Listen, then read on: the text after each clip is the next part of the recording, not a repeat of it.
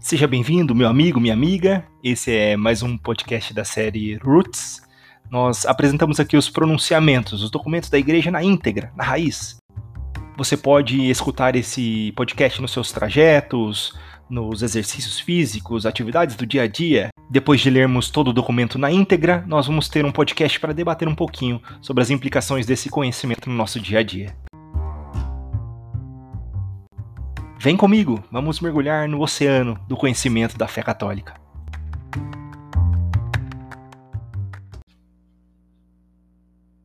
Exortação Apostólica Pós-Sinodal Verbum Domini do Santo Padre, o Papa Bento XVI. Primeira parte, Verbum Dei. A resposta do homem a Deus que fala. Chamados a entrar na aliança com Deus. Ao sublinhar a pluralidade de formas da palavra, podemos ver através de quantas modalidades Deus fala e vem ao encontro do homem dando-se a conhecer no diálogo. É certo que o diálogo, como afirmaram os padres sinodais, quando se refere à revelação, comporta o primado da palavra de Deus dirigida ao homem. Propositio 4. O mistério da aliança exprime esta relação entre Deus que chama através da sua palavra e o homem que responde, sabendo claramente que não se trata de um encontro entre dois contraentes iguais, Aquilo que designamos por antiga e nova aliança não é um ato de entendimento entre duas partes iguais, mas puro dom de Deus. Por meio deste dom, do seu amor, ele, superando toda a distância, torna-nos verdadeiramente seus parceiros, de modo a realizar o mistério nupcial do amor entre Cristo e a Igreja. Nesta perspectiva, todo o homem aparece como o destinatário da palavra interpelado e chamado a entrar por uma resposta livre em tal diálogo de amor. Assim, Deus torna cada um de nós capaz de escutar e responder à palavra divina. O homem é criado na palavra e vive nela, e não se pode compreender a si mesmo se não se abre a este diálogo. A palavra de Deus revela a natureza filial e relacional da nossa vida por graça, somos verdadeiramente chamados a configurar-nos com Cristo, o Filho do Pai, e a ser transformados nele. Deus escuta o homem e responde às suas perguntas. Neste diálogo com Deus, compreendemos-nos a nós mesmos e encontramos resposta para as perguntas mais profundas que habitam no nosso coração. De fato, a palavra de Deus não se contrapõe ao homem, nem mortifica os seus anseios verdadeiros. Pelo contrário, ilumina-os, purifica-os e realiza-os. Como é importante para o nosso tempo descobrir que só Deus responde à sede que está no coração de cada homem. Infelizmente, na nossa época, sobretudo no Ocidente, difundiu-se a ideia de que Deus é alheio à vida e aos problemas do homem. Pior ainda, de que a sua presença pode até ser uma ameaça à autonomia humana.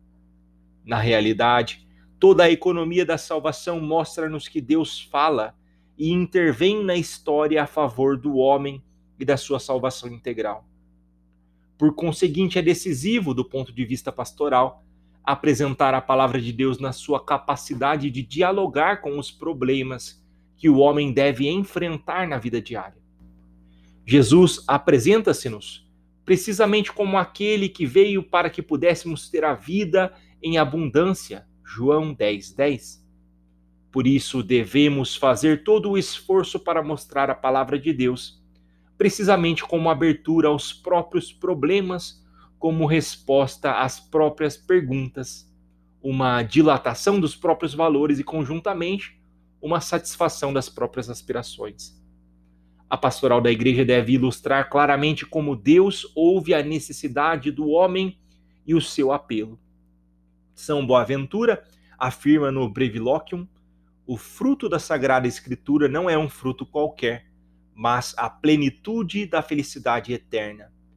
De fato, a Sagrada Escritura é precisamente o livro no qual estão escritas as palavras de vida eterna, porque não só acreditamos, mas também possuímos a vida eterna, em que veremos, amaremos e serão realizados todos os nossos desejos.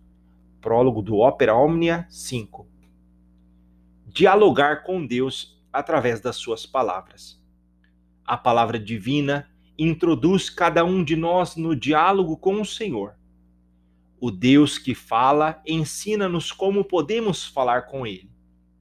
Espontaneamente, o pensamento detém-se no livro dos Salmos, onde ele nos oferece as palavras com que podemos dirigir-nos a Ele, levar a nossa vida para o colóquio com Ele, transformando assim a própria vida num movimento para Deus. Discurso aos homens de cultura no Collège de Bernardins de Paris, Bento XVI. De fato, nos Salmos, encontramos articulada toda a gama de sentimentos que o homem pode ter na sua própria existência e que são sapientemente colocados diante de Deus. Alegria e sofrimento, angústia e esperança, medo e perplexidade encontram lá sua expressão.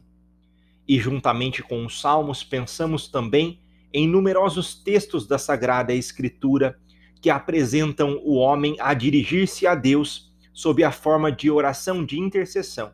Êxodo 33, do 12 ao 16. De canto de júbilo pela vitória, Êxodo 15. Ou de lamento no desempenho da própria missão, Jeremias 20, do 7 ao 18. Deste modo, a palavra que o homem dirige a Deus torna-se também palavra de Deus, como confirmação do caráter dialógico de toda a revelação cristã. A existência inteira do homem torna-se um diálogo com Deus, que fala e escuta, que chama e dinamiza a nossa vida. Aqui a palavra de Deus revela que toda a existência do homem está sob o chamamento divino. Relatio post disceptationem 12. A palavra de Deus e a fé. A Deus que se revela é devida à obediência da fé. Romanos 16, 26, Romanos 1, versículo 5, 2 Coríntios 10, do 5 ao 6. Pela fé, o homem entrega-se total e livremente a Deus, oferecendo a Deus, revelador, o obsequio pleno da inteligência e da vontade, e prestando voluntário assentimento à sua revelação. Com estas palavras, a Constituição dogmática Dei Verbum exprimiu de modo claro a atitude do homem diante de Deus a resposta própria do homem a Deus que fala é a fé. Isto coloca em evidência que, para acolher a revelação, o homem deve abrir a mente e o coração à ação do Espírito Santo, que lhe faz compreender a palavra de Deus presente nas Sagradas Escrituras. Propositio 4. De fato, é precisamente a pregação da palavra divina que faz surgir a fé, pela qual aderimos de coração à verdade que nos foi revelada e entregamos todo o nosso ser a Cristo. A fé vem da pregação e a pregação pela palavra de Cristo. Romanos 10, 17. Toda a história da salvação nos mostra progressivamente esta ligação íntima entre a palavra de Deus e a fé que se realiza no encontro com Cristo. De fato, com ele, a fé toma a forma de encontro com uma pessoa a qual se confia a própria vida. Cristo Jesus continua hoje presente na história, no seu corpo, que é a igreja. Por isso, o ato da nossa fé é um ato simultaneamente pessoal e eclesial. O pecado, como não escuta da palavra de Deus. A palavra de Deus revela inevitavelmente também a dramática possibilidade que tem a liberdade do homem de subtrair-se a este diálogo de aliança com Deus, para o qual fomos criados. De fato, a palavra divina desvenda também o pecado que habita no coração do homem.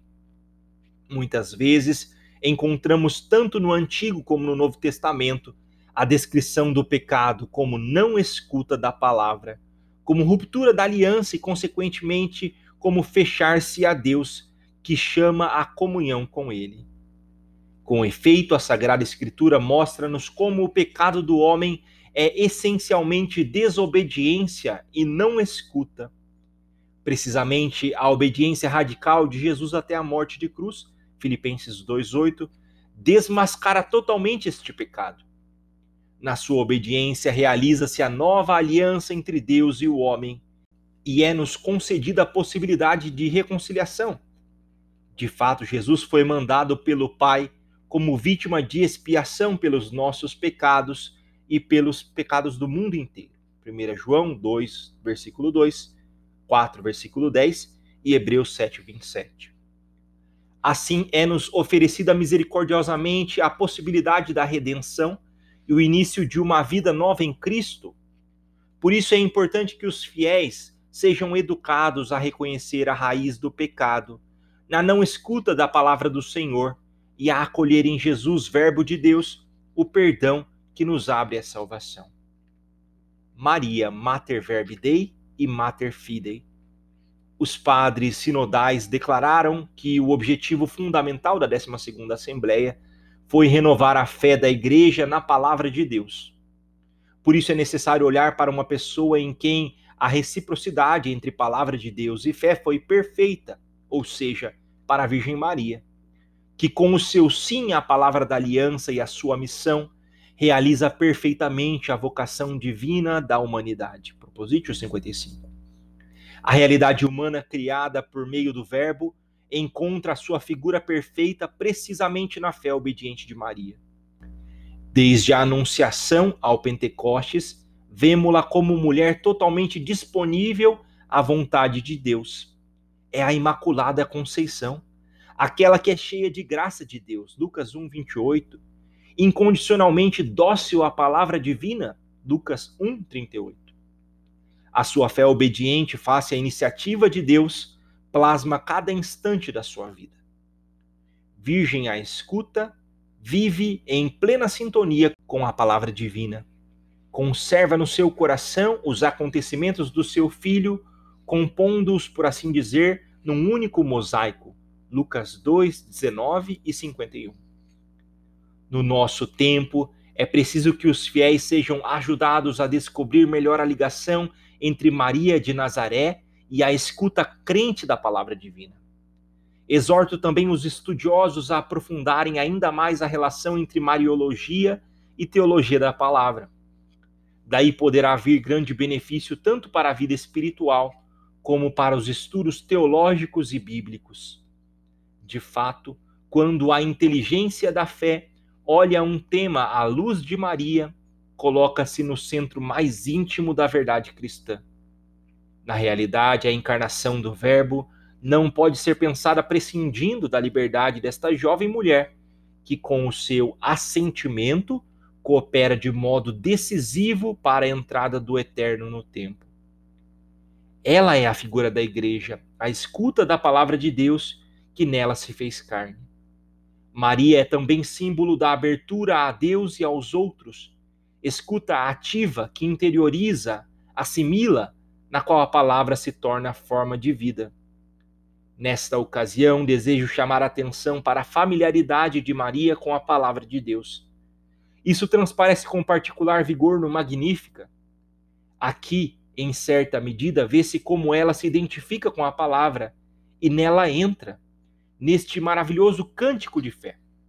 A Virgem exalta o Senhor com a sua própria palavra, o Magnífica, um retrato, por assim dizer, da sua alma, é inteiramente tecido de fios da Sagrada Escritura, com fios tirados da palavra de Deus. Desta maneira se manifesta que ela se sente verdadeiramente em casa na palavra de Deus.